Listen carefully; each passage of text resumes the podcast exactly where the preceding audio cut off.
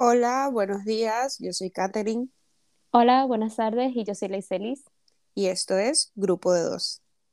¡Yay! ¡Yay!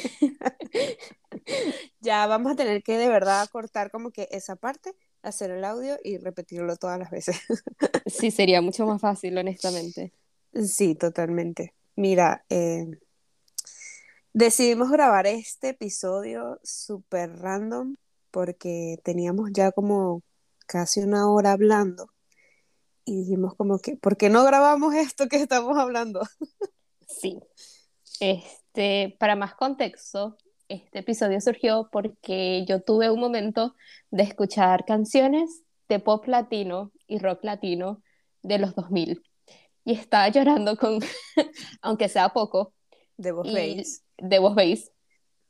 Y la señora con la que vivo caminó a mi cuarto y me vio like, en lágrimas y me pasó un papel higiénico para que me secara. Wow, imagínate. Sí, ¿Lo pero gastaste todo? no, solo usé como que dos porque la señora se fue, terminó la canción, se me pasó el drama.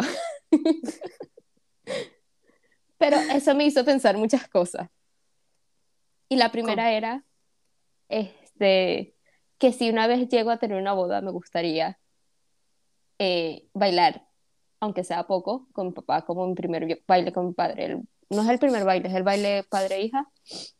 Y soy una persona que no piensa en la idea de tener una boda. Mm, No, ¿sabes? Es como que lo veo muy irrealista y al mismo tiempo es como que ya sé que quiero bailar si tengo una boda. Y bueno, Katherine se va a tener que casar conmigo porque, ajá.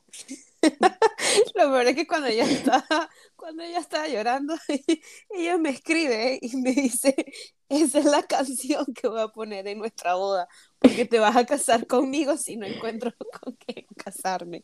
Y bueno, nada, comenzamos a hablar de todo esto y hablando de las bodas, o sea, yo tampoco es que tengo, o sea, para hacerlo todo general, en mis planes no está como que tener una familia. En este momento, o sea, en este momento, Katherine, en este momento de su vida, no planea tener un hijo o casarse. Por los momentos, no. O sea, eso puede cambiar. Todo depende como que el momento que tú estés viviendo en tu vida, pues. O sea, no, no estoy cerrada a la idea. Porque cuando uno dice no quiero tener hijos, en este momento no quiero, o puede ser para siempre, pero yo admito que uno es muy cambiante, o sea, podemos cambiar de opinión un minuto después. Entonces, pero en este momento es como que no quiero. Pero Obviamente yo estamos tengo muy chiquitas. claro, estamos muy jóvenes. Todavía me falta mucho por vivir. Tengo muchas cosas que no he hecho con mi vida, que necesito Mira, hacerlas primero. Pero ya va, yo, yo tengo mi lista de los nombres de, de hijos. Y es como que es- me contradigo, no quiero tener hijos, pero ya he pensado en nombres si tengo una hija o un hijo. No quiero casarme, pero tengo un tablero en Pinterest de cómo va a ser la estética de mi boda. Entonces, que, Y por eso vamos a hablar de qué es esas cosas. Así que, Katherine, cuéntanos, ¿qué nombre van a tener tus hijos? bueno, yo quiero ser como Kris Jenner. Y si tengo hijos, todos sus nombres van a iniciar por la K, para que sea Está planeando el equipo de fútbol, futuro esposo de Katherine. Totalmente. Mi, Pendiente. mi, siempre he querido como que si es de tener hijos, sería muy cool tener morochos gemelos. Como que genial. Pero es mucho. O sea, son dos de un solo golpe. O sea, dos bebés llorando al mismo tiempo. Ajá, lo pienso. Pero en cuanto a nombres, me gusta Kai, o sea, K-A-I latina, y Kian, K-A-I, que digo, K-I-A-N, con I latina los dos. Me gusta. Conchale, pero es difícil, porque sería como que muy intercambiable y más si son gemelos. Yo una vez conocí unos gemelos que se llamaban Ariel y Ariel, pero la forma que lo pronuncias en español, porque eran cubanos, pero cuando lo Mm, pronunciabas en inglés era al revés. Entonces era muy confuso, X. No le hagas eso a mm. tus hijos. No, no, no, pero bueno. Eso es si pasa, si no pasa, chévere. Si no pasa y tengo mascotas, esos nombres van para las futuras mascotas, porque, o sea, también son unos nombres que puedes usar para animales también. O sea, yo no he pensado en nombres de hijos, aunque me gustaría el nombre Albert. Cuando mi hermana tuvo hijo, eh, su primer bebé, eh, yo le había dicho que le colocara el bebé Albert, pero por obvias razones no lo hizo. Pero siento que sería un nombre lindo para un niño. Y para una niña sería Lara. Aquí es muy común entre los alemanes el Lara como un nombre. Pero Estado Lara. tristemente sí. Es por eso, tristemente. ¿Te, imaginas que sea modelo y que llegue un día y venga al Miss Venezuela? Mira, con esta altura mía. Con esta altura mía. Si te casas con un tipo altísimo, y saca la buena genética de la altura, agradecele a los dioses. Como yo le decía a mis tíos, me voy a casar con un alemán de dos metros. Y mi tío me decía, mi tío llega y me decía, no te cases con un alemán de dos metros, te vas a morir en el parto. No seas tonta. Que, que lo peor es que eso hay que pensarlo. O sea, uno es muy chiquito. Sí, si yo me caso con un alemán de dos metros, me mata, me mata. Es verdad. Tío, tienes razón, lo siento. Te va a matar. Y en el parto también.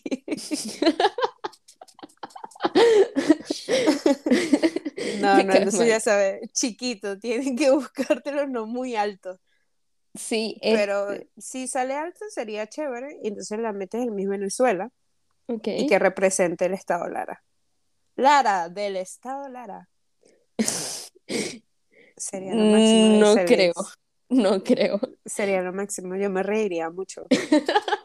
mira, si tú llegas a tener una hija y obviamente le vas a poner Lara, desde el momento que tú me digas el sexo de la niña, yo te voy a hacer bullying a ti y a ella antes de que nazca. De verdad, va a ser como que mi tía es la persona que más bullying me ha hecho desde que era un feto. Va a salir en las noticias. Bebé triste porque su tía le hace bullying. Bebé nació deprimida. No, mentira, mentira. No le voy a echar tanta broma chiquita. Grande sí, para que sepa que la vida no es fácil. O sea, yo no creo que pueda ir al Miss Venezuela, o sea, con esta genética no creo. Mis padres son relativamente altos, pero el resto de mi familia, por lo menos, mi papá y mi mamá es alta. Ah, tu mamá es alta promedio. Sí, pero es más alta que, ¿sabes? Unos 55. Que tú, pues. Sí, pero no es tan difícil tampoco. Exacto. Pero, sí, pero la familia de mi mamá es chiquita. Ese es el problema. Sí, igual mi familia, mi familia los altos son pocos. bueno, mis abuelos eran altos, mi abuelo por parte de papá, mi tío, tengo un primo que es, alto, mide uno, casi 1,90. Eh, em, Y otros que también son altos por parte de mi mamá, pero siempre son los hombres. Que ladilla los hombres. O sea, y tengo una prima eh, que ahorita tiene 12 años y ya me pasó. Bueno, yo tengo un primo que es más alto que yo y tiene que tener como 11 años. Ya, ya, ya me pasó y yo quedé como que, ¿qué? O sea, yo tengo, en la altura que yo tengo, la tengo como de los 11 años, 10, 11 años. Yo no, yo vine a crecer cuando tenía como 15, 16 Wow, antes de que eras más enana. Exacto, antes de eso era muy chiquita y era, como que era un chichón. Era un gente... de maqueta. no, nunca había escuchado eso. me encanta. No, te conocí en ese entonces, me hubiese reído mucho. Mira, cuando yo tenía como 12, 13 años, que está en primer año, yo debía de haber medido como 1,40 y pesaba 30 kilos. Wow. Era muy chiquita. Demasiado. imagino que te veías cómica con el uniforme de bachillerato. Sí, parecía una niña jugando a, vestirse. Pero siento que tampoco ayuda que tengo cara de bebé, entonces soy enana. Todo el mundo siempre me ve más chiquita. ¿Tú has visto las fotos, la diferencia de Leire y, y mía? Si ven fotos de cuando yo era chiquita, mi hermana es como cinco cabezas más altas que yo y nos llevamos un año de diferencia y mis padres siempre creyeron que mi hermana era muy alta para su edad. Y llegaron y la llevaron al doctor y el doctor les dijo que creo que yo era el fenómeno, no la. y yo era el que estaba enanismo. casi, casi. El doctor Pero dijo, yo- no, es que ella es chiquita. Pero yo siento que es muy común, por lo menos, o, eh, en Latinoamérica o Venezuela, eh, es muy común que un gran porcentaje de la población no pase del 1,56. Sí, ¿Sabes? eso es, eso viene de años de genética y Porque yo conozco, o sea, muchas chamas que son como de mi estatura y yo tampoco soy alta, o sea, yo soy un poco más alta que tú, yo mido 1,56. un centímetro más alta que yo. O sea, eh, ya, y entonces la mayoría de personas que conozco están como que en esa altura. Obviamente, los hombres siempre tienden a ser más altos, pero Pero tampoco son muy altos. No, tampoco. O sea, sí conozco altos, altos, sí he conocido muy altos. Pero no son tan comunes. No es tan común, exacto. Creo, Creo que, que eso- el más alto que he conocido, pero es que bueno, él también eh, jugaba, juega básquet, mide 1,92. Miércoles. ¿Era tan alto? Sí. No, yo, o sea, en Venezuela yo he conocido varias personas altas, altas, pero no es que, ¿sabes? No es que es una torre. Ajá. No es que los tengo que escalar. No es que te da tortícolis de mirar tanto hacia arriba. Exacto. Es altos normales, pues. Pero lo Mira. que pasa, ¿qué? No, no, sigue hablando ya. No, es lo que pasa es que eso tiene mucho que ver con genética y años y es que es un tema complicado. Tiene que ver con, con el país, el, la- el índice de pobreza, etcétera, etcétera. Antes de comenzar el episodio, yo le había dicho a la Iselis que íbamos a hacer un quiz de, de BuzzFeed. Y encontré uno, no sé exactamente de qué va, pero dice, este quiz de personalidad es muy básico, pero te dirá mucho sobre ti. Yo amo hacer test de, de personalidad y todo esto. Tengo miedo. Pero el tema es que solamente una, vamos a hacer algo, como es para una persona, vamos a tratar de responder entre las dos, a ver si nos ponemos de acuerdo. A ver qué personalidad tenemos, o sea, En en conjunto. este momento en conjunto, exacto. Todos primera- compartimos una neurona. Es verdad. Vamos a ver si funciona. Primera pregunta. ¿Cuál superpoder crees que es el más débil? Entonces aquí van.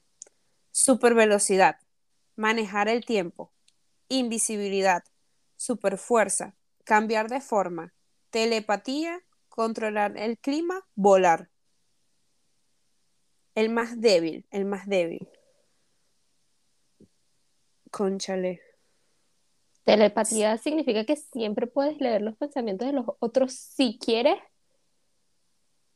o si no quieres también. O sea, telepatía es una, es una, una conexión. O sea, es, es una como, es un vínculo que, o sea, que tienes con la mente de otra persona. Creo que ese sería el más débil. Porque ¿Crees por un- ese? Yo siento que volar también es muy débil porque, ajá, nada más así como Superman, es lo único cool que tienes, volar y ya. Sí, el problema de volar es que el clima puede afectarte, Exacto. Pero el problema de telepatía es que los pensamientos de los otros te pueden agobiar muy rápido. Y más si no controlas cuando Pero no con todos tienes telepatía.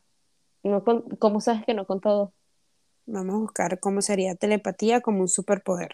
Ok, ok, porque si sería así algo como, no sé, Edward de Twilight, sería horrible, o sea, siento que sería muy agobiante, no podría vivir con mis pensamientos y los de los demás, sería demasiado.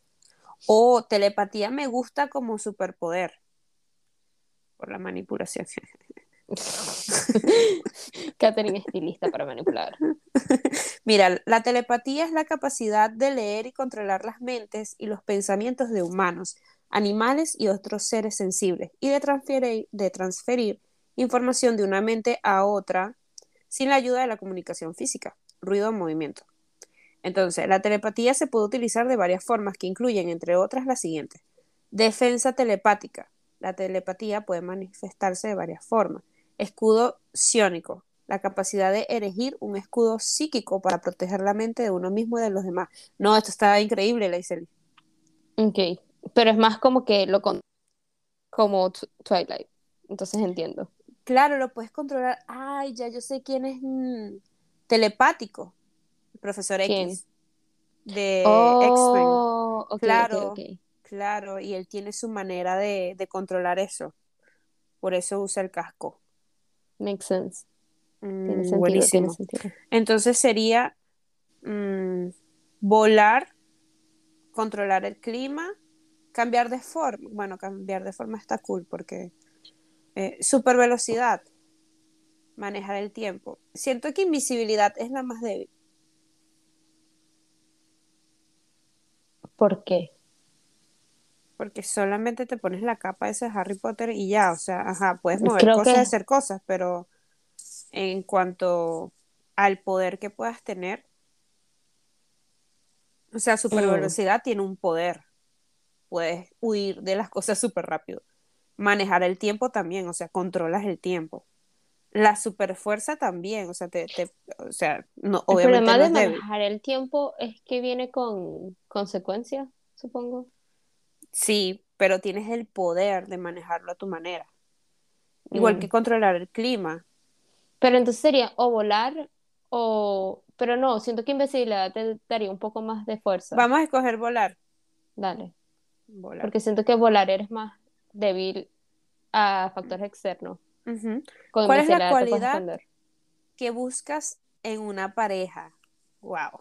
Está difícil. Valentía.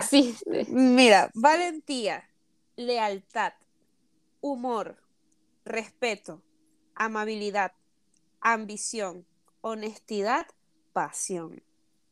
Obviamente el respeto es, siempre va por encima.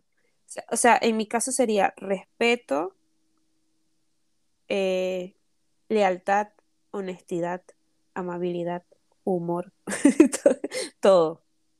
Siento que todo es, importante, pero para mí lo más importante es la honestidad. Porque hoy en día es muy difícil ser amable por, por mm. obviar las cosas o simplemente obviar las cosas. Y también porque esto, esto es una de las cosas que siempre he pensado creo que yo puedo vivir con varias cosas en mi vida, pero no puedo vivir con saber que me hayan engañado. Mm, Siento que es una de las cosas más crueles. O sea, cada quien con sus gustos y cada quien con cómo deciden vivir su vida. Pero para mí, personalmente, se me haría muy cruel ser engañada. A mí también. Solo por el hecho de que no sabría cómo reaccionar. creo que pensaría mucho si hay algo malo en mí o qué pasó y esto. Entonces, en este caso prefiero la honestidad porque sería como que me podrían decir, hey, mira, algo me gusta a alguien más. Sí, sí, Siento que igual me va a romper el corazón que le gusta a otra persona. Pero, por lo menos mejor que te lo digan, sí. Siento que es un, es, es, es un dolor que va a pasar eventualmente, a diferencia del otro que siempre vas a quedar pensando con eso, con la inseguridad no todo el mundo es igual, obviamente hay personas que no, no, no le dan la misma importancia, pero para mí siento que es lo más importante. Y también, ya, go. Tú, o sea, con lo de la honestidad, yo, tú sabes que una de las razones por la cual a mí me da miedo, o sea, como que tener un novio ahorita, es eso. O sea, este, es como que el miedo a que me monten cacho. ¿Sabes? Como que, escúchale, yo no me lo merezco. Y si me lo merezco, dímelo antes de que lo haga, ¿sabes? Exacto. Ir a terapia porque le tiene miedo el cacho, que no ha pasado. Sí, que no ha pasado, pero o sea, vivo con el miedo sí. de, de eso. Es que es tan común verlo hoy en día. Sí, también la otra cosa de la honestidad es que siento que me ayudaría porque yo soy una persona que a veces no nota eh, indirecta. Que te están mintiendo, sí. No, no, ni siquiera que me están mintiendo, es indirecta. No, a veces Ok. lo noto indirectas y siento que, no sé, tal vez estés pasivo agresivo o bravo conmigo y no lo voy a notar. O me va a dar fastidio, me va a dar fastidio. Pero si eres honesto y me lo dices de una vez, podemos resolverlo. Creo que con puedes resolver muchas cosas. que hay un hueco. Que hay un hueco. Porque, o sea, uno busca honestidad, pero yo soy muy pasiva-agresiva. Y eso no es ser muy honesta de mi parte. No, no, siento que yo no podría estar con la persona que pasiva agresiva. Se cancela la boda, Katherine. Bueno, vamos a escoger honestidad, nada más para salir de esto, porque vamos a durar como dos horas haciendo este quiz. Si tuvieras una casa en cada uno de estos lugares, ¿cuál venderías primero? Ya va. Si tuvieras una casa en cada uno de estos lugares, ¿cuál venderías primero? Ok.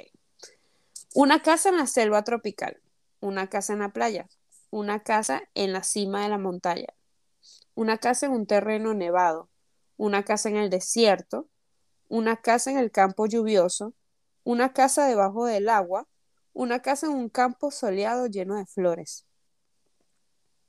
Mm, siento que cool. no, el problema es que tienes que considerar cuál se va a dañar más rápido. Mm, Y esa es la que te deshaces primero porque es la que se va a devaluar más rápido. Yo aquí sobrepensándolo. Siento que la de la selva sería un riesgo sí, solo por por los los animales. deslaves, los animales y Los deslaves. Pero ¿Deslave es también, o sea, palabra? la, sí, lo de, sí, la hice. Una- Sorry. Sorry pues. Toda esta semana has tenido como cinco palabras que existen te preguntas a ti misma si es una palabra. Literal, estoy perdiendo el, el español, inglés, todo. Mira, eh, por lo menos la de un terreno nevado, o sea, suena lindo, pero también es peligroso por el, por los deslaves. Mm. Una casa en el desierto, uy, La casa de la playa se oxida mucho. Se le sale mucho. sí, La cosa está blanca. el, sí, la- por la, la sal, por el yodo. Exacto. Creo que me sería o de la selva o de la playa. Mm, yo de la playa no, porque es lo único, es lo único acá, o sea, de todas estas casas que tiene acceso al agua. Mm, O sea, la selva tropical sí tiene acceso al agua cerca, pero es más peligrosa. La selva es más Ok. peligrosa.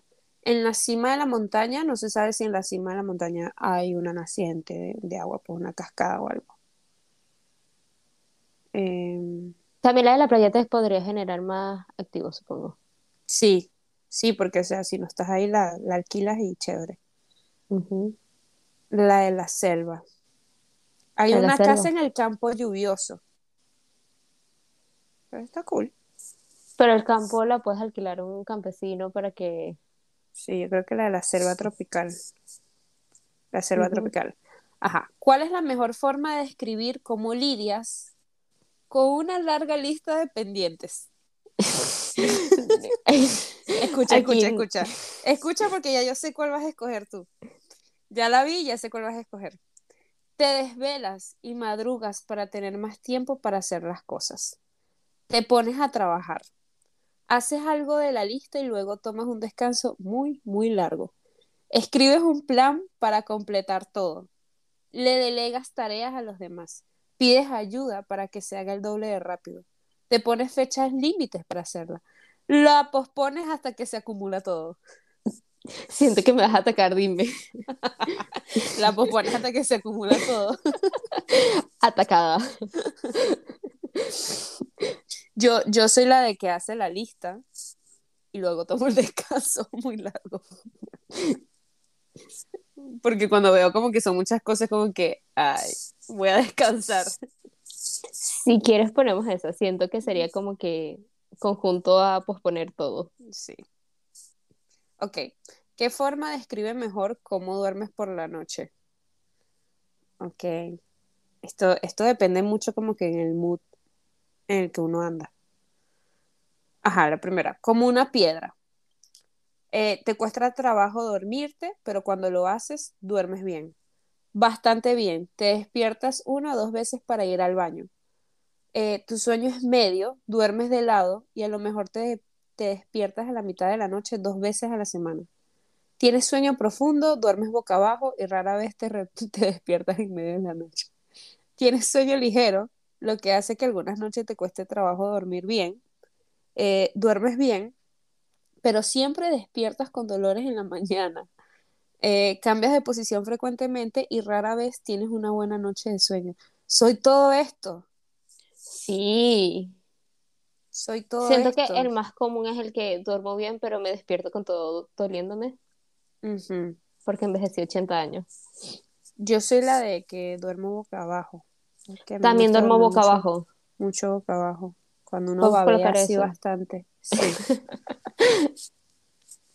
Aunque tú eres de despertarte más rápido que yo. Dependiendo.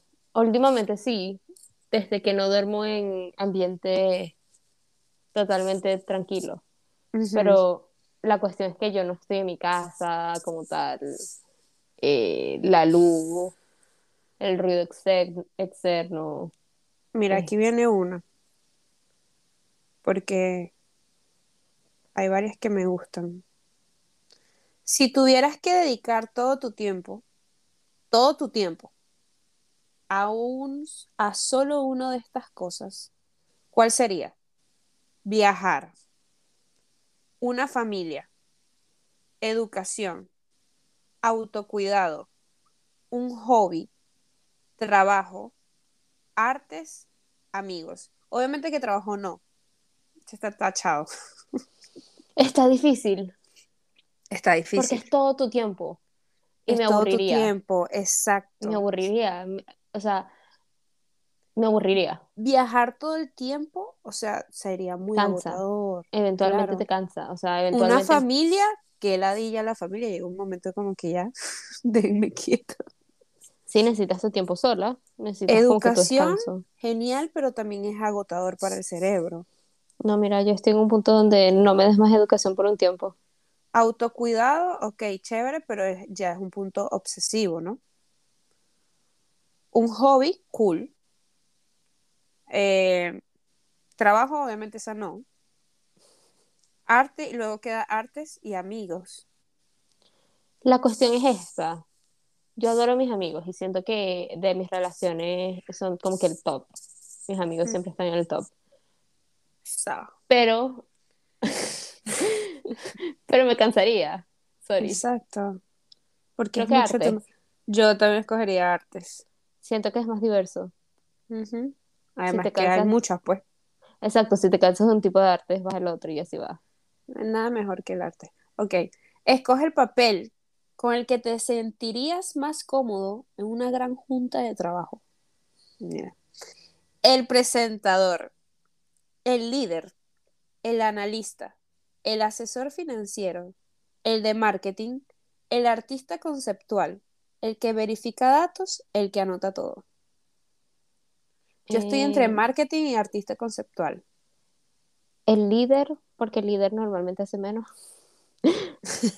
Bueno, lo que pasa es que tú tienes mucha personalidad de, este, te gusta mucho eso de lo del liderazgo. Sí, me gusta mandar, I'm sorry. Sí. Eh, cónchale, tenemos que encontrar un punto medio. A ¿Cuáles mí me gustaría mandar, a veces, como que dependiendo. Es una gran junta de trabajo. Es Mm. una gran junta de trabajo. El El líder no líder no está mal. No está haciendo nada, está sentado viendo que todos hicieron su trabajo. O sea, puede ser el presentador o el líder. Presentador no podría ser. Bueno, vamos a escoger el líder. El que anota todo. El que nota todo lo podría hacer fácilmente. Ya escogí el líder. Ahora vamos a esperar que salgan los resultados. Y esto se quedó. pe- Personalidad 4. Mira, escucha. Casi, casi tienes telepatía. Tienes el talento de conectar con los pensamientos y emociones de otras personas, lo que significa que haces muchos amigos. Utilizas tus poderes naturales para crear conexiones significativas con los que te rodean. La gente tiende a confiar en ti fácilmente porque los entiendes bien. ¡Wow! Creo que no me describieron, creo que te describieron a ti. A mí sí. Sí me sentí más identificada con eso. Quiero mi dinero de regreso. Wow, está cool. Está Lo chévere. haré. Lo haré el, este, el quiz y colocaré qué tipo de personalidad soy en, en la descripción. Ok. Em, ¿qué nos enseña esto? Nada, Nada. Nada, de verdad. Que sobrepensamos todo y pasamos mucho tiempo Sí. preguntándonos. Analizando demasiado todo y es un quiz súper tonto. Y era un quiz de como tres palabras y pasamos una hora. Sí, eran, mira, ya va. Una, dos, tres, cuatro, cinco, seis, siete, ocho, nueve. Nueve preguntas. ¿Y cuándo, cuánto tardamos? No sé, como unos 40 minutos. Exacto. No, no, no, es que... Exacto. Esta, est- estas son... De verdad que creo que este va a ser el episodio más puro de nuestras conversaciones. Es muy random, porque nada tiene sentido. Nada tiene sentido. Empezamos con ideas de matrimonio y terminamos en esta. No hablamos de todas las teorías de matrimonio que hablamos antes, sino que saltamos a otra cosa. Sí, el matrimonio, los hijos. Altura. Ajá, con altura. No, no. Este, esta es nuestra realidad. Que la Iselis lloró, Que yo lloré. escuchando vos veis. Ahora, Casi que Kudai. Sin despertar ni bajar. Casi. Lo que pasa es que eh, este ha sido como nuestro tema de conversación. Esta semana ha sido como un poco eh, otra crisis existencial más. Eh, No han pasado tres episodios y ya tenemos otra no, pero es que en- tenemos, tenemos todo el año en crisis existencial. ¿Será porque ya a ti te va a venir el periodo? Puede Yo ser. estoy ovulando. Andamos con las emociones a flor de piel. Qué difícil ser mujer, de verdad. Es horrible. Y hemos estado como que hablando de estas cosas. Em, yo la otra vez estaba hablando con mi mamá em, del tema de las relaciones. Estaba con mi mamá y una, y una prima. Y nada, estaba hablando como que una, una amiga de esa prima se casó con el primer novio que tuvo, no el primer novio, sino como que su primer novio de la universidad, algo así fue. Pero lo cierto es que pasó como 14 años para que ellos se encontraran de nuevo y comenzaran de nuevo una relación y se casaron. Lloro. Lloro. Eso Y yo parece co- película. Y yo como que, qué belleza, qué cool, o sea, me, me encantó, pues de pana parece de película. Y que la boda que fue muy linda, no fue acá en Venezuela, fue en otro país, como que fue en Portugal, algo así. Y yo como que, qué cool, o sea, y en ese momento yo caí en un hueco, o sea, en la conversación me quedé así como que, epa, y, y si el amor de mi vida no, o sea, no ha nacido. La otra vez estaba viendo una, una película de, es una serie, que ellos los congelan, entran en un, es un experimento, los congelan y pasa algo y quedan congelados durante 20 años. Entonces, pasan los 20 años, a ellos los reviven y claro, quedan en el 2019, pero con la edad que tienen en ese entonces, una tenía como 42 años el otro como 50 y, 50 y algo, algo así. Y claro, es un choque porque es todo distinto. Pero el tema es que antes de que el tipo lo congelen, él tenía una novia y era que si el amor de su vida en ese entonces él pretendía casarse con ella. Y cuando él lo congelan y revive, la tipa está viva todavía y se ve y ella todavía como que obsesionada con él y él empieza a darse cuenta como de muchas cosas y él dice como que tú no eres el amor de mi vida. Lloro. Y se enamora es de la otra tipa con la que, que- con la que hicieron el experimento también al mismo tiempo porque fue otra que congelaron. Y se enamoran y es como que de verdad se nota que es el amor de su vida. Y yo digo, ¿y si el amor de mi vida no ha nacido? O sea, 20 años. Y es como que, ¿y yo me pierdo todo esto? ¿O está congelado? ¿O no existe todavía? ¿O tiene que pasar demasiado tiempo como para que yo conozca? No, no autorizó. De verdad A que no. mí, a mí me dan muchas cosas las historias eh, que son muy lindas de que conocen el amor de su vida después de años y años de sufrimiento. Pero, es porque, pero ¿por qué tengo que pasar por eso? Yo no quiero, no quiero. Entonces, no, no, no, no. O sea, ¿por qué? Entonces eso me, me puso a pensar como que, ok, y si yo conozco este momento el amor de mi vida, y yo siento que es el amor de mi vida, pero ¿qué pasa si en esta vida no lo es? O sea, si yo me tengo que morir y en la otra vida sí conozco como tal el amor de mi vida, entonces en esta vida soy miserable y en la otra soy feliz, pero no es, lo, no es justo. Bueno, yo caí un hueco con eso, porque fue como que... Creo que era más divertido el farolito.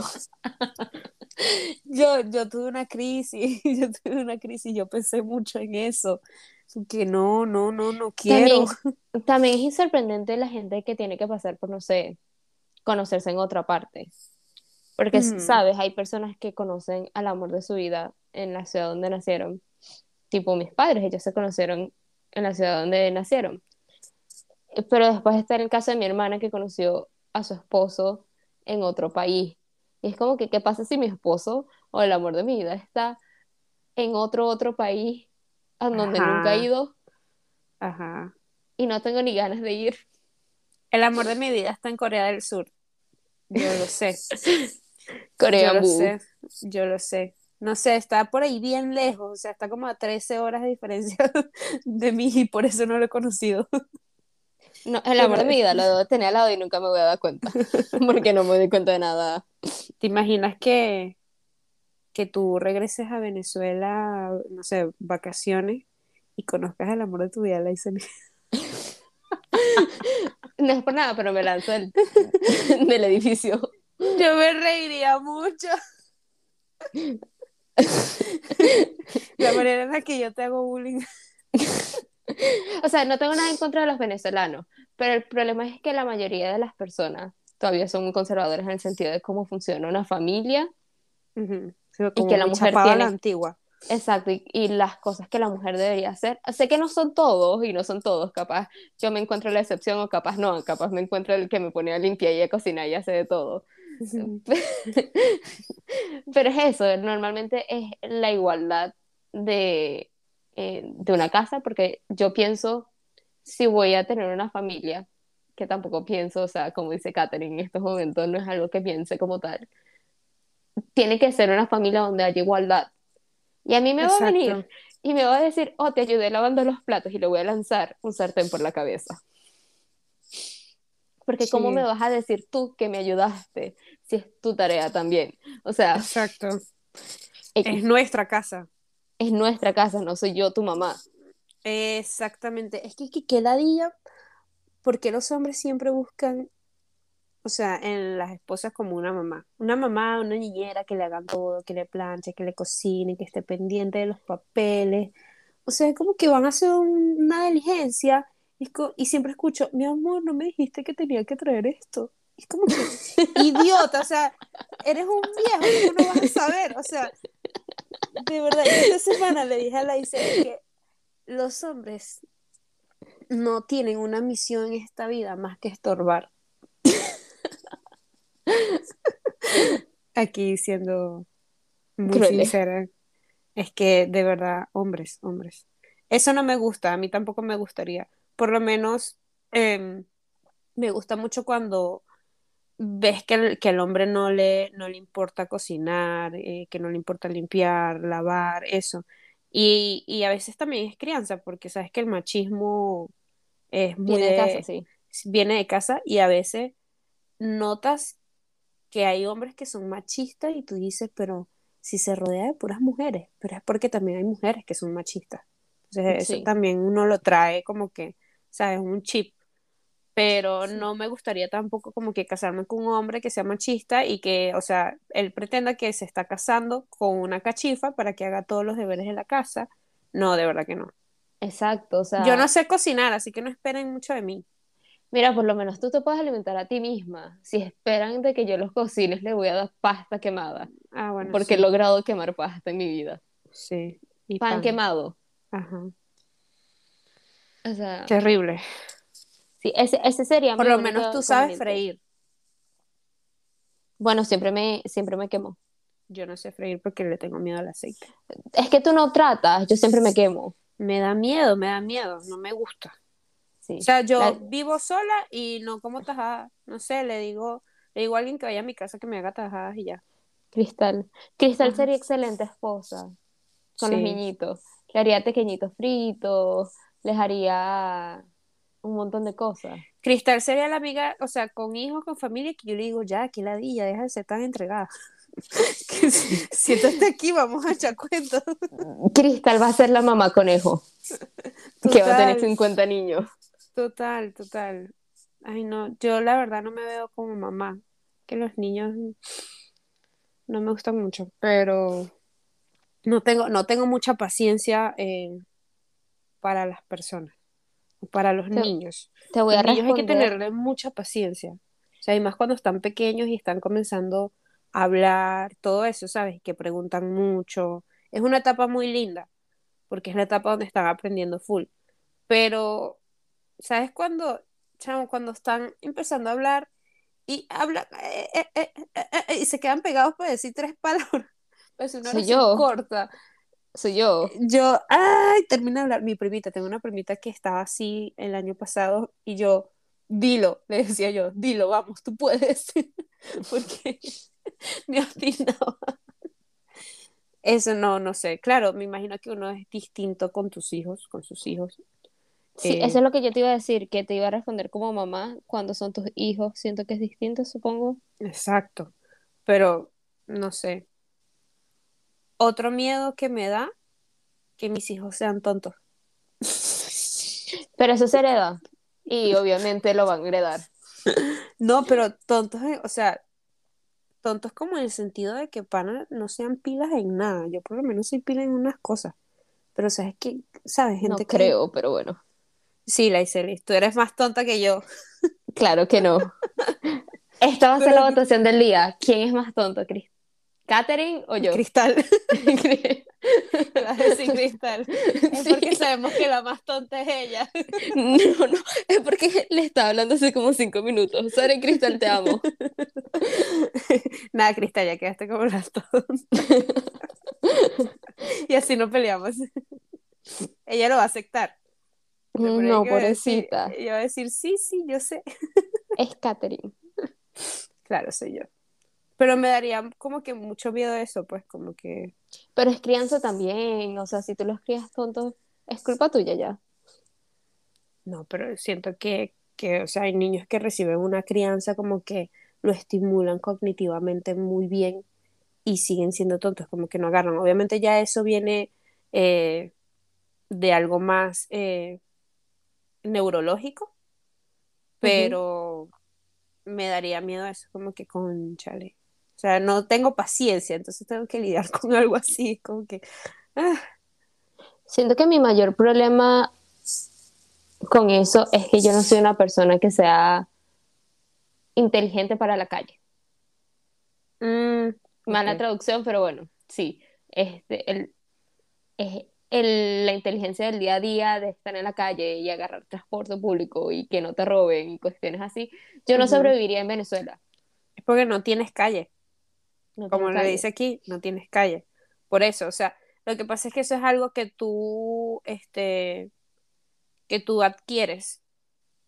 O sea, si no, si no tienes como tal la experiencia, eh, obviamente no, no vas a saber y no vas a tener como, como dicen, no sé, la malicia. Sí, o sea, yo tengo calle en otro país, pero la forma de tener calle de otro país. Pero por lo menos el nivel de Venezuela no creo llegar a eso. O sea, yo siento que yo tengo cara de róbame. De miedo todo el tiempo. Mm, Bueno, normalmente es cara de, de seria, pues, pero siento que tú me ves y es como, es un niño bravo. Entonces tú vas a decir, bueno, vamos a robar a esta niña. Un niño bravo. Sí, esa es mi cara permanente. Pero sí, e- es eso, obviamente eso te lo da, es como tal la, la experiencia. Si nunca has salido a la calle acá solo, obviamente cuando salgas solo va a ser como que entras en crisis. Pero si lo has hecho varias veces, ya por lo menos tienes un conocimiento de cómo, Me de roban. cómo- Bueno, yo en la calle soy más pila que mi mamá. Y eso que mi mamá, o sea, tiene toda una vida, casi toda una vida viviendo acá en, en Barquisimeto. Pero ella a veces voy a cruzar la calle con mi mamá y mi mamá se tranca y yo como que, epa, dale, rápido, o sea, mira para los dos lados, así. No sé, es ella. Si no, a mí me atropellan fácilmente. Yo sería como tu mamá. Bueno, una vez salí con, con Natalia, esta es otra amiga que, que tenemos eh, en común, y tuve que agarrarle la mano para cruzar la calle, mi hija. Tu Y hija. yo, y yo véngase, Natalia, a cruzar la calle. Porque ya, yo sabía que ella, o sea, no es algo para, com- o sea, común para ella, cruzar la calle. Ella cruza la calle que es de su urbanización a donde trabaja. Ya. Y no es muy, y no es una calle muy transitada. Pero, o sea, cruzar una avenida ya es, es distinto. Claro. A mí eso me lo enseñó mi papá, cruzar las calles. Y me gustaba mucho esa actividad con mi papá. Em, pero bueno, y fue aprendiendo y, y ya.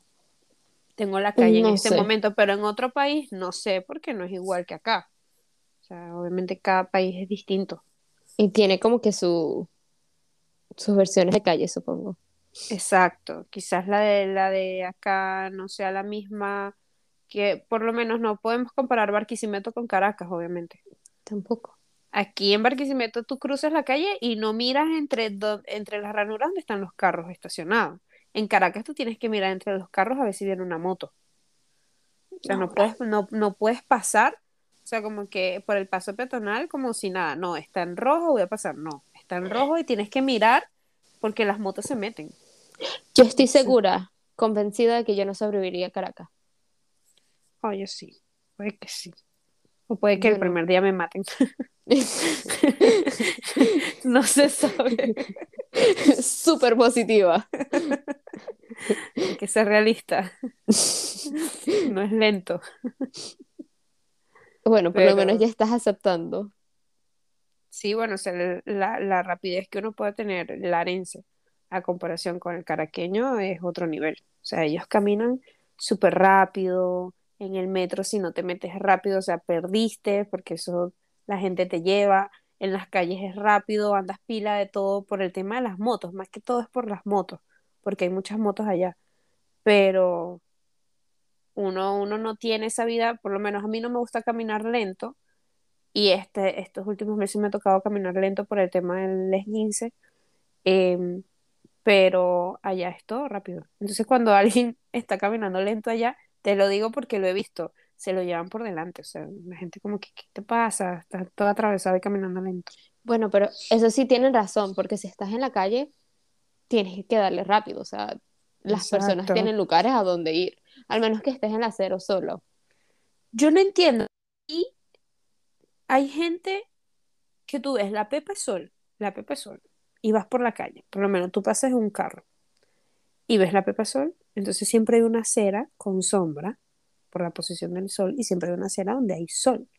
Y tú ves la gente caminando por la acera donde hay sol lento, como si fuese un centro comercial, viendo vitrinas y vainas así lento. Hay gente que le gusta el sol, Catherine. Pero yo, no, o sea, a mediodía, a mediodía, que es el peor sol, Sí, hay Y gente que le gusta el sol. y la acera de toda la sombra, como con tres personas nada más. No, Mira, no. aquí, esta gente donde yo vivo se vuelve loca cuando sale el sol. Cuando pega lo más fuerte y en verano que el sol se vuelve horrible, que es peor, no sé, que es uno de los peores sol que he visto en mi vida. O sea, no exagerada, pues, pero porque es a Florida, siento que es peor. Pero es un sol muy fuerte y esta gente se vuelve loca por llevar esos rayitos de sol en los peores días. Es como Mm. que para ellos es emocionante. Bueno, europeos europeo. que sienten el sol y bueno, se emocionan. Es, es- es que muchos meses sin sol, pues. supongo. Claro, y nosotros tenemos sol todo el año. Pero hay gente que le gusta, o sea, hay gente que tenemos sol todo el año y ellos están felices con el sol todo el año. Y si estuvieran en climas más fríos,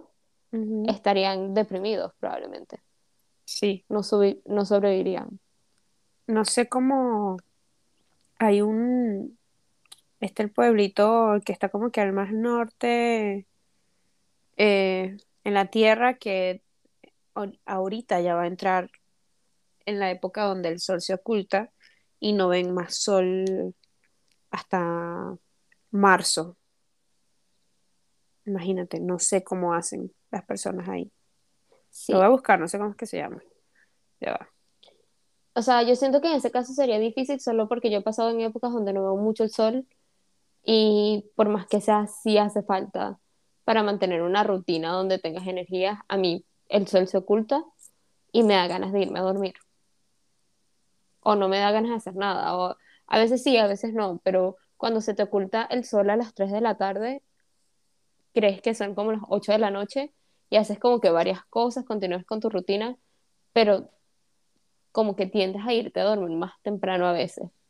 Claro, O también me pasa de que si me despierto tarde, siento que perdí el día porque tuve tres horas de sol nada más, tres horas de luz, y si necesitaba hacer diligencias o algo, después de que oscurece me da fastidio.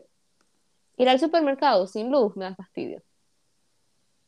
creo que es el, el pueblito este que te digo, se llama Svalbard, ¿Ok?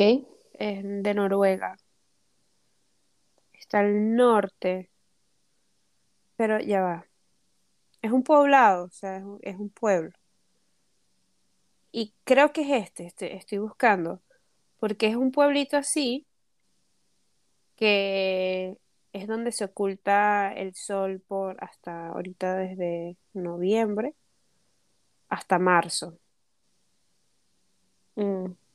Y sé que el- lo han nombrado como que en películas, algo así. Y es una broma demasiado desértica. Mm, Yo he visto fotos y vi un documental sobre eso, o sea, un documental de 10 minutos de YouTube. Pero me parece increíble, pues, o sea, no, me imagino que las personas tienen que tomar full vitamina D para todos Y, esos meses antes de entrar en, en, en esa oscuridad, porque, bueno, o sea, no vas a tener sol. Y, y indiferentemente cuando llegas a este tipo de clima donde, en países donde hay invierno, normalmente te recomiendan que tomes vitamina D, más si vienes de un país tropical, porque es, tu cuerpo está acostumbrado y tú crees que no, pero sí eh, hace diferencia, se te cae el cabello, hay gente que se deprime, hay gente que Eso te iba a decir, o se sea, como debe- la piel rara. me imagino que hay personas que se deprimen, o sea, por todo el tema de la oscuridad y, o sea, es necesario, pues el sol obviamente es necesario. Somos unas plantitas. sí, aquí es muy normal eso de que se depriman. Y este, más que todo eso es, es la costumbre. Pero a mí lo que me pega es lo del cabello, la piel también se me pone como rara. como reseca. Sí, entonces si tomo vitamina D ayuda. Yo no quería creer, yo sé que qué a deprimir yo en, en oscuridad.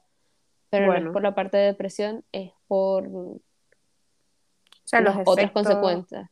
Sí. sí, es que, bueno, el sol es necesario, pero Y también me... nosotros venimos de países tropicales, estamos acostumbrados a recibir más vitamina D que una persona de estos países.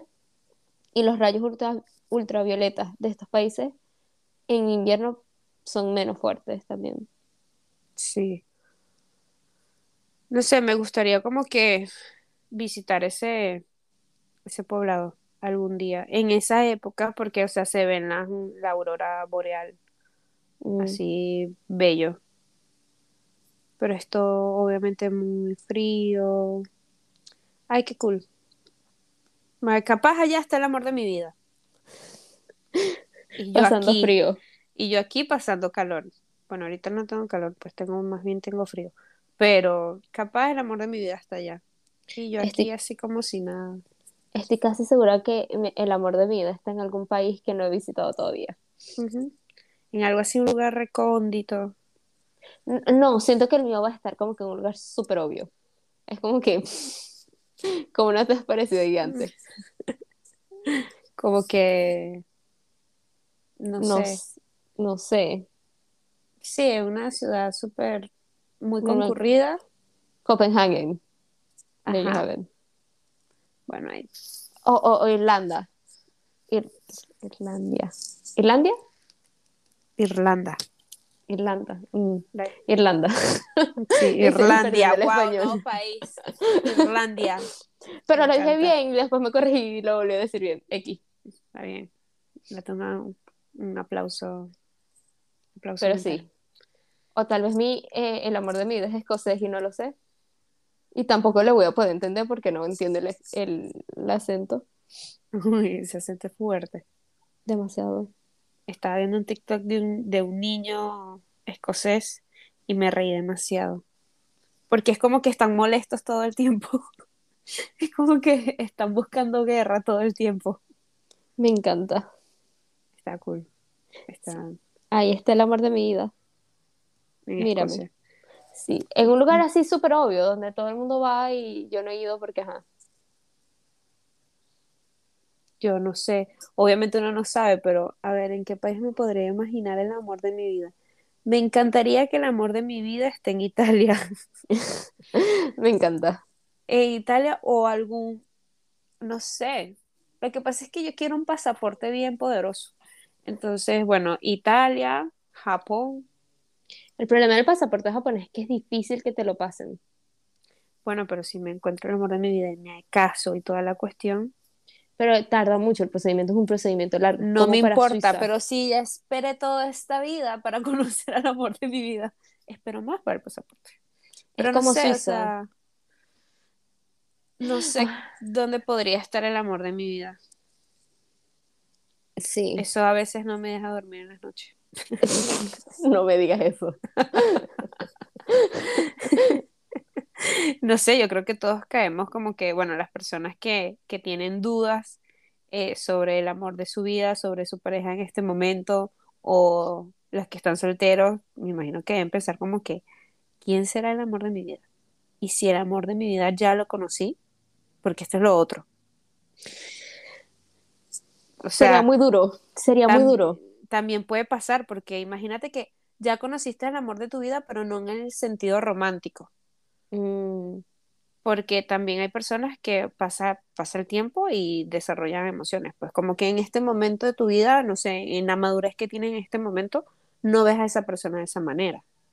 O Ok. quizás no compartiste con esa persona, puede ser alguien que conociste en una fiesta y no compartiste como tal con esa persona y no lo volviste a ver y resulta que esa persona en 10 años la vuelves a ver y resulta que es el amor de tu vida. ¿Te imaginas?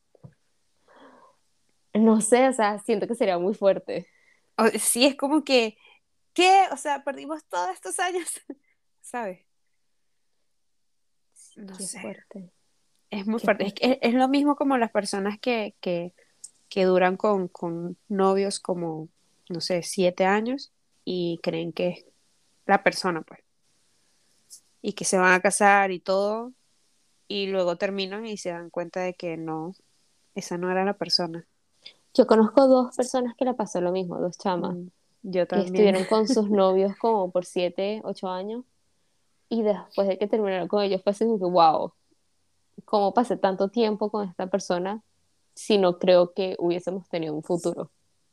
Sí, o sea, y cuando, me imagino que cuando llegas a ese punto es como que, imagínate que me hubiese casado con esta persona. Sí. O sea, porque ya casado ya es distinto. En cambio, si tienes un novio o si eres un hombre, tienes una novia, lo que sea que seas, este, y piensas como que, oh, y me hubiese metido en este peo, hubiese sido más complicado todo. El divorcio, la cuestión, es como que eh, es fuerte. No sé, eso me, eso me genera demasiada ansiedad. O sea, me, es como, ah, no, no, no. X, el amor de mi vida está en otro país y no lo conozco. Ahorita está en Venezuela. Mm, lo más probable.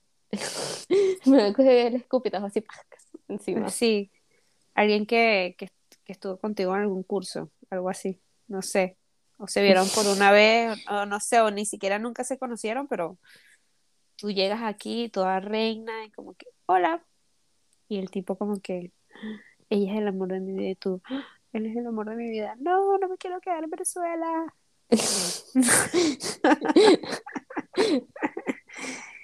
Y yo, ah, viste, te lo dije.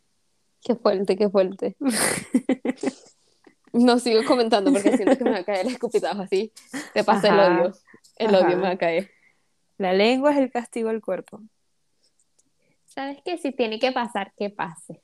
Tú sabes que, tú sabes que mi mamá, mi mamá me dice que ella cuando estaba chama, que ella decía que cuando se casara, que ella se iba a casar con un tipo alto y que no le gustaban los bigotes. Mi Me papá, río. mi papá, un enano con bigotes. Entonces mi mamá me decía, por eso tienes que desear todo lo contrario, Que sea enano. Que sea enano. que machista. enano, Un enano machista. un enano machista, con bigotes, horrible, bien bruto, Bueno, a mí el bigote no me molesta. Ni pero la barba. depende, pero depende. También, de- de- tu papá tiene obviamente bigote de señor. Exacto, ya se los quitó, pero qué horrible. A mí no me molesta ni el bigote ni la barba, pero depende, como dices. Depende Claro, de cómo se vea. Depende cómo se vean, no, las barbas esta de cuello, qué horrible. Sí, y no las barbas estas que parece que llevarán cinco años sin lavársela y tengan toda la comida ahí acumulada. Y no están así cuidaditas, como que peinaditas bien. O sea, no Total. tiene sentido. Em, Dios. Entonces hay que, hay que desear lo contrario. Debo. Un, e- un enano feo, bruto. Un enano feo bruto. Es que a mí esa es una de las cosas que me atrae mucho. Una persona inteligente. Lo que me atrae una persona inteligente. Claro, porque es que es el tema de conversación. Es Total. hablar con alguien, o es hablar con alguien que puedas tener varios temas de conversación. O digamos que no sea inteligente promedio, pero que sea una persona que pueda llevar varios temas de conversación. Porque si no tienes un tema de conversación con la persona que, que te gusta y que quieres salir, es aburrido. Es como que, ajá, ¿y ahora qué hacemos? ¿Y ahora qué Exacto. hablamos? O que te pregunten acá ratico, ¿qué haces? Es como que, ¿Qué haces? No me vuelvas a preguntar, me fui del país. esa es la pregunta que yo más detesto. ¿Cómo estás? ¿Cuándo? ¿Qué haces? Eh, El cómo estás. Lo que pasa es que yo soy muy informal cuando, cuando hablo por, por WhatsApp. Hay personas, tengo amigos que cada vez que hablan conmigo me preguntan, dicen, hola, ¿cómo estás? A mí me da ladilla decir, hola, ¿cómo estás? O sea, sí, yo, yo, corresponder. Laicelis, yo creo que las veces que te he escrito a ti, te he preguntado cómo estás, es porque te lo pregunto con la intención de que verdad me respondas cómo te sientes. Y eso es como que muy pocas las veces al año que pasa. Catherine, no le importan mis sentimientos. Otra O sea, razón para el divorcio. Y yo si no pregunto es porque no, no me importa en el momento o porque me parece que es algo muy común que tú preguntas, entonces tú siempre respondes bien, aunque no estés bien. Entonces siento Bueno. que eso se lo pregunto a las personas cuando tengo tiempo sin hablar con ellas y es como que, hola, ¿cómo has estado? No, si hablamos todos los días, no todos los días te va a preguntar, hola, ¿cómo estás? Yo sé que cada día uno se siente de una manera distinta, pero me fastidia y que me preguntes y que esté hablando contigo y me preguntes y te estoy diciendo, estoy trabajando, estoy en mi horario de trabajo y que cada ratito me preguntes qué estoy haciendo, coño, estoy trabajando, ¿qué voy a estar haciendo?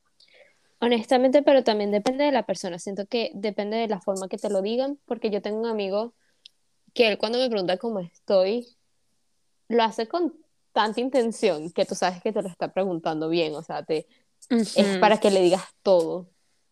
Es que es, me- es- es cada vez que lo veo, o sea, él llega y te mira a los ojos y te dice, ¿cómo estás?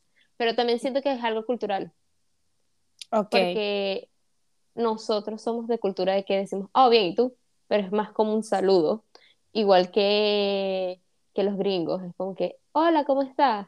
Y es como que es un saludo, no es que te están preguntando cómo estás. ah, bueno, Pero o- aquí si tú le preguntas a un alemán cómo está, mira, prepárate, a llorar, terapia. terapia, terapia. O sea, No, eh, bueno, eso- yo en persona lo pregunto, me imagino que... Es que como te digo, o sea, el cómo estás, siento que ese es el significado que le tienes que dar. O sea, el preguntarle a alguien cómo estás es para que esa persona, o sea, te diga cómo se está sintiendo en, en el momento. O sea, no como que bien y ya. Por eso, por eso no me gusta como tal el saludar, hola, ¿cómo estás? Porque siempre es bien, ¿y tú? Chévere, ¿y tú? Sea, A no. mí me gusta la confianza cuando una relación pasa de el hola, ¿cómo estás? Y empiezas a hacer, épale, mira, Epa. algo random. Eu, eu, Eu. Eu. eu. Sí. Así a mí, a mí, a mí, yo soy de esas, es como que, y a veces me da pena que hay personas con las que tengo tiempo sin, sin hablar y me recuerdo de algo eh, o tengo meses sin responderle y yo sigo la conversación como si nada y no les digo hola o pido disculpas. No, yo sigo. O les mando algo random y no digo hola. Si Me preguntan hola, ¿cómo estás? Bueno, respondo y tal. Y cuando a mí me preguntan cómo estás, a veces, dependiendo de la persona, si le tengo confianza, suma confianza o no, le digo como que, ah, todo bien, tal cosa, o no, ahí más o menos, ¿sabes? Eh, dependiendo. Pero es que yo soy muy, yo a veces soy de pana muy mala persona a veces. Es que yo soy como que si no te pregunto no me importa. Qué mala gente, Katherine. Yo soy amable. Yo te pregunto también, soy chismosa. Ajá, pero es que, o sea, nuestras conversaciones distintas, o sea, siempre estamos hablando de cómo estamos, así que es como que no hay necesidad Exacto. de que pregunte para cómo te sientes hoy, porque, o sea, si tenemos tiempo sin hablar, porque si hay días que, que nos ignoramos y que no hablamos, ahí sí es como que, para cómo has estado. Y ya. O a veces Pero- simplemente es como que te lanzo como estoy, no me importa. Epa, amanecí llorando con canciones de Como veis. Como hoy. Como te lo lanzo, no me importa. Yo ayer contándole a un amigo, ay, hoy amanecí de mal humor. O sea, no había hablado con él como en dos días. Le dije, hoy ando como de mal humor, sin ningún motivo, no entiendo por qué. Chao. Pero siento él- que amistades más honestas, donde no tienes que ser tan formal, donde puedes simplemente llegarles y lanzarles algo de información random en tu día, sin la formalidad de, Eva, ¿cómo estás? ¿Cómo has estado? ¿Cómo está tu mamá? ¿Cómo está la familia y el perro? Qué ladilla, no, no me gusta eso. O sea, prefiero que como que de una vez inicie la conversación al, al punto, que vayas al punto, y después es como que, epa, ¿y qué has hecho? Ajá, ahí sí, porque se crea como que un preámbulo. Pero qué fastidio, qué fastidio que todo el tema y a veces con estas personas que, que tú sabes que te van a hacer una pregunta, te van a pedir un favor. Ujú. A mí no me importa que me hagan la pregunta, me pidan el favor de una vez. O sea, a mí de verdad no me importa eso. Pero me da la idea como que, ¿qué más? ¿Cómo has estado? ¿Qué es esto? Y después, ¿sabes que te estaba escribiendo para preguntarte si tal cosa? Y es como que, ujú. Sí, Lo es que- dicho de una vez y ya, no importa, no tengo problema. O sea, yo, Yo yo, empiezo yo, de una vez. no tengo problema con eso. Yo empiezo de una vez, yo es como que, hola, ¿cómo estás? Y el mismo, eh, el mismo mensaje. Una pregunta. ajá. Yo también hago eso, es como que, mira, no te voy a mentir y vengo a tal cosa. Tengo a pedir algo, sorry. Así, de una vez. Porque qué fastidio todo el, el- la preguntadera sin sentido. Porque es con otra intención, pues. No, no, no autorizo, no me gusta. Así que si me van a escribir, no necesitan decirme hola. Me pueden poner Kate, épale, eu, hey, así. Exacto. Y si eres un enano con bigote, escríbele a Katherine, es lo que Sí, está buscando favor. en estos momentos. Ya Exacto. tiene la boda planeada. Que probablemente estas personas no entiendan el sarcasmo. Entonces el enano con bigotes si llega y me escriba. Honestamente, creo que todos pueden entender sarcasmo, Katherine. Bueno, hay gente que no entiende el sarcasmo. Mi papá no entiende el sarcasmo, así que Mi papá es el rey del sarcasmo. todo, todo puede pasar. Dios bendiga a Luis Barreto por enseñarme a ser sarcástica. No, mi papá no entiende sarcasmo y no entiende el sarcasmo, entonces siempre ha sido tema de discusión porque me dice que es grosería, que falta de respeto. Como que... Y con mi mamá también, porque mi mamá es sarcástica, entonces se queda así. Y la manera en la que mi papá me ha creído cosas que genuinamente se las cree y es sarcasmo. Y hasta el sol de hoy hay cosas que él se ha creído, pues y que no le he dicho que era, que era sarcasmo. No puede ser. Pues yo no podría con eso, porque es que yo tengo un papá de que los dos nos comunicamos en sarcasmo. No, es con mi mamá a veces. A mí me pasa, o sea, como es con tú con tu papá, soy yo con mi mamá. Entonces, ¿sabes? Pero es muy raro cuando conozco personas y no captan el sarcasmo. Entonces, como, es como chimbo, porque tienes que explicarlo. Claro. Entonces, es como que ya pierde el chiste. ¿Sabes qué? Para mí el sarcasmo, siento que yo soy sarcástica también en español, soy muy, muy sarcástica. Ahorita ya estoy en un punto en inglés donde puedo ser sarcástico, pero hubo un tiempo donde lo entendía, pero no me Pero no- salía la Ok. entonación. Ah, obviamente en ok. alemán ps, me pasa por encima. Siento que el, el- el sarcasmo en inglés y en español eh, tienen una diferencia. Lo que pasa es que en español suena como que muy odioso. En español sí es muy odioso y en inglés sí es- suena como más gracioso, es como más de chiste. Y sabes qué me da risa de eso, es las personas que no, cuando no es tu primer idioma, obviamente a mí me pasa con el, el sarcasmo en inglés, pero yo tengo una amiga que su primer idioma es alemán y ella habla español. Y cuando ella habla el sarcasmo en español, ella a veces cree que es que no estoy captando, pero no, es que creo que ella traduce el sarcasmo de la misma forma que lo hacen en alemán, me imagino, o tal vez en inglés al español, pero no es el mismo, o sea, siento que el sarcasmo evoluciona con el idioma. Sí, sí, es que, eh, eh, eh, es que depende del idioma y la- como de la cultura del país. También, Influye también. mucho. Bueno, de verdad que fue un placer Hablar de todo un poco, hablar de todo un poco. lo siento que nos encadenamos como Chávez. Sí, wow. La cadena más, más larga hasta Catherine, tenemos 111 minutos. Eh, lo- eso no cuenta todo porque, o sea, antes de grabar ya estábamos echando cuento. Antes de iniciar el episodio ya estábamos echando cuento. Sí, fue true. cuando decidimos grabar. Así que nada, esto fue todo por hoy. Gracias por escucharnos. eh, y nada, nos vemos en otro episodio de... Nos vemos, nos escuchamos en otro episodio de Grupo de Dos. Juicy. Bye.